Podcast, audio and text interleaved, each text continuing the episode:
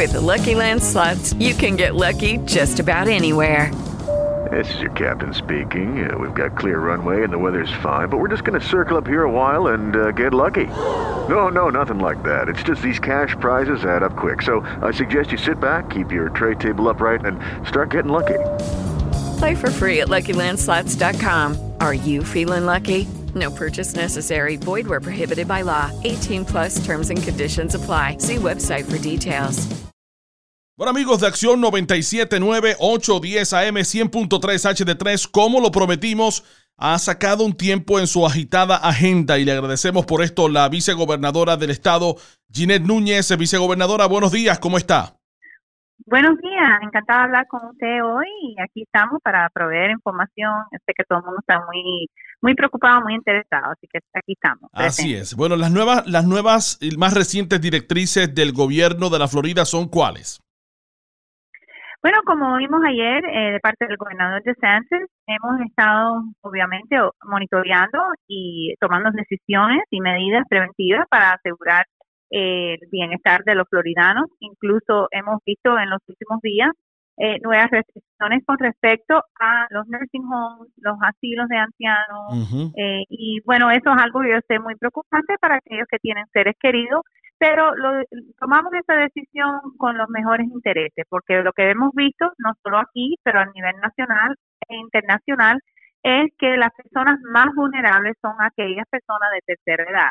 No queremos que vaya algún visitante, algún ser querido que tal vez no tiene las síntomas eh, tan severas y puede exponer a esa persona a una infección que sería para ellos devastador, obviamente. Eh, también con respecto a las escuelas, yo sé que muchos padres, estudiantes, los maestros, todo el mundo está eh, preocupado y confuso, pero bueno, lo que hicimos es extender lo que es el periodo que tenemos en eh, lo que es el eh, aprendizaje en las escuelas. no vamos a tener escuelas actual hasta el 15 de abril. Lo que estamos haciendo, obviamente, trabajando junto con los superintendentes, la junta escolar, es el aprendizaje eh, yo sé que muchos padres, muchos niños están tratando de resolver cómo van a hacer los estudios, pero bueno, aquí estamos también para, para lidiar con las preguntas que vayan a tener, porque yo sé que es algo nuevo, eh, especialmente para los estudiantes más pequeños. Esto es un, sistema nuevo, pero eh, lo estamos haciendo para asegurar que esos niños, de nuevo, los niños no hemos visto que tienen las síntomas severas, aquellos que están infectados, no hemos visto casos en niños, pero no queremos que esos niños tal vez traen el virus y se lo pueden dar a un padre, a un abuelo o un, ser querido. Ya que estamos hablando, ya que estamos hablando sobre las escuelas y universidades, ¿cómo puede afectar esto, esta situación que estamos viviendo a, a, los estudiantes que están por graduarse, en particular de la high school o de la universidad? ¿Cómo pudiera afectarle esto en términos de sus calificaciones? ¿Qué ajustes tendrían que hacer? Claro, bueno, y también como oímos, el gobernador anunció que iba a suspender todo lo que es los exámenes a nivel estatal. Entonces, eso no los va a impactar, no se va a afectar negativamente.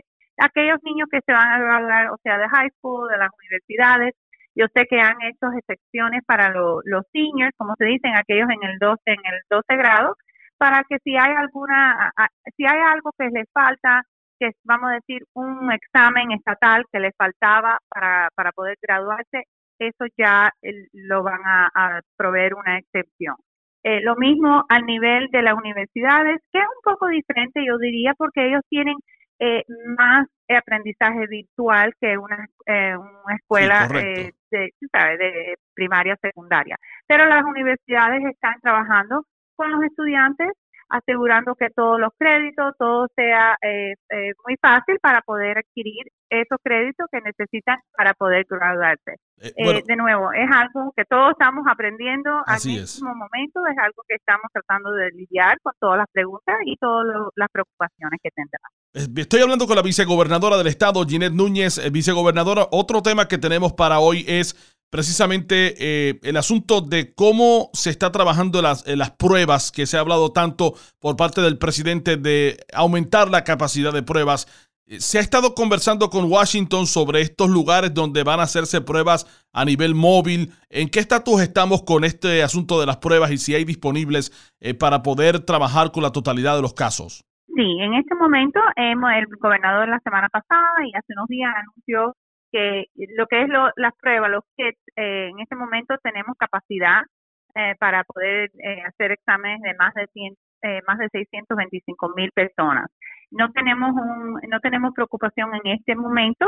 Claro, a medida que va cambiando la situación, vamos a tener que tomar medidas, pero todo lo que es adquirirlo, no solo los kits de hacer el examen, pero también los kits de cómo poder sacar la muestra de los pacientes. Eso también estamos adquiriendo eh, cientos de miles de kits. Así que en este momento eh, no tenemos preocupación, pero vamos a seguir monitoreando a ver cómo aumentan los casos las personas que se someten al examen. Acá uno de eh, los... Sí, disculpe, disculpe, le escucho. No, no.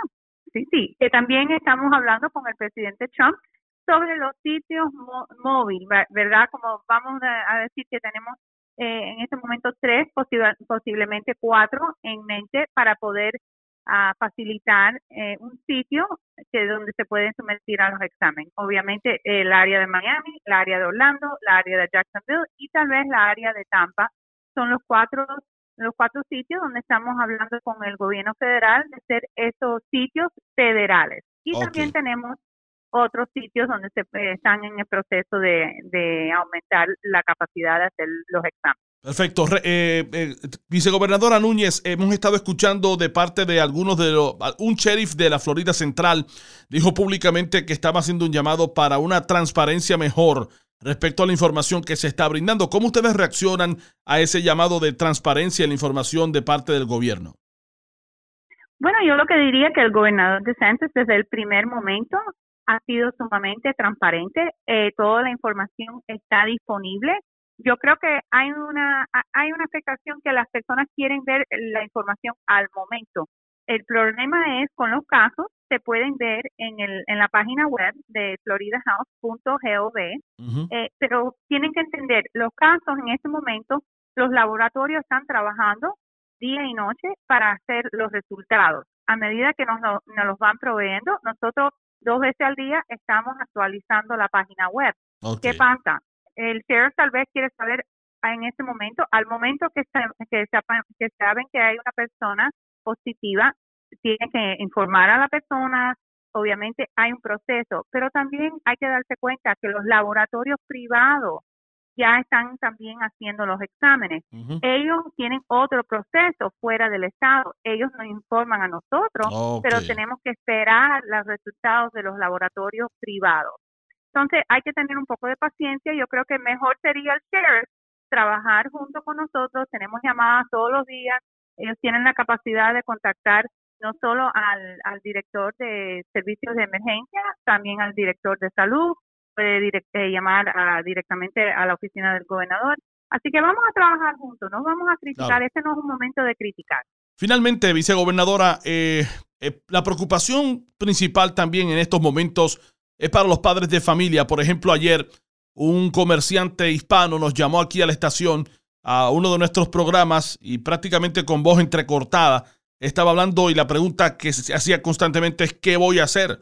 se me vino todo abajo ahora de repente, el 80% de mis clientes me cancelaron, eh, ya no tengo la persona de mercadeo, no puedo hacer lo que hacía antes. La economía sin duda es un factor clave en esto y con los parques cerrados, pues la, la, crisis económica será gigante en el Estado. ¿Cómo se están preparando ustedes para trabajar con esta situación?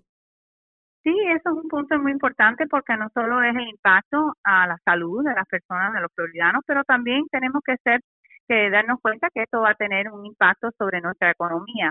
Por eso el gobernador ha implementado un programa de préstamo eh, que se puede eh, aplicar. También ha hablado con el, el, gobierno federal. Yo sé que ellos están en este momento debatiendo un, un stimulus package. También estamos eh, buscando la manera de trabajar con el sector privado. Yo sé que muchas compañías, por ejemplo, SNL, ha dicho que no va a cortar la luz en este periodo. Estamos tratando de hacer todo lo posible para, para disminuir lo que es el impacto, pero sabemos que va a haber un impacto y lamentablemente muchas personas están en este momento muy preocupados, eh, muchas personas tal vez eh, van a tener que eh, aplicar para el unemployment. Ese website es floridajobs.org y bueno, obviamente estamos aquí para ayudar, pero esperamos que podemos contener y por eso estamos tomando las medidas tan importantes en este proceso, en este momento, para poder ver si podemos contener este virus y volver a las vidas que teníamos antes de esto y poder seguir con sus negocios, sus trabajos y esperamos que la economía eh, después de esta de este periodo va a poder resucitar. ¿Cómo no? Finalmente, vicegobernadora, su llamado a la gente acá en la Florida Central y al público hispano que nos está escuchando, ¿cuál es? Bueno, yo le, diría que por favor eh, hagan caso. Hemos visto aquí en el sur de la Florida los casos crecer de una manera eh, bastante drástica. Lo que queremos que, que hagan caso, que se queden en las casas. Si no hay necesidad de salir, no salgan.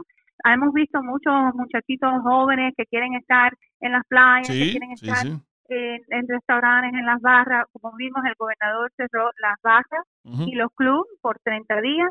No hace falta salir, no salgan. Las personas de tercera edad, por favor, cuídense, no salgan.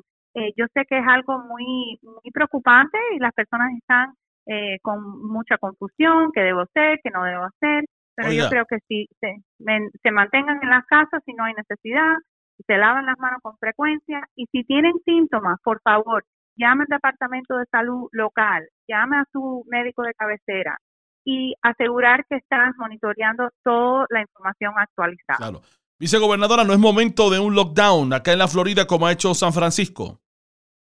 Bueno, no estamos hablando de eso todavía, pero siempre y cuando hay posibilidad de tomar medidas más, más eh, severas, pero eso lo vamos a seguir haciendo eh, día tras día, como dije, a veces hora tras hora hay cambios y hay que estar informado y por eso le agradezco la oportunidad de hablar con su radio. Gracias, señora vicegobernadora Ginette Núñez. Eh, la segunda en el mando del gobierno de la Florida y del gobernador Ron DeSantis por estar con nosotros. Eh, vaya al gobernador nuestro, nuestro saludo y nuestra, nuestro compromiso de seguir dando la información en español a todo el público de la Florida. Gracias, vicegobernadora. Muchas gracias. Bueno, fue la vicegobernadora Ginette Núñez con nosotros aquí en Acción 979. Continuamos.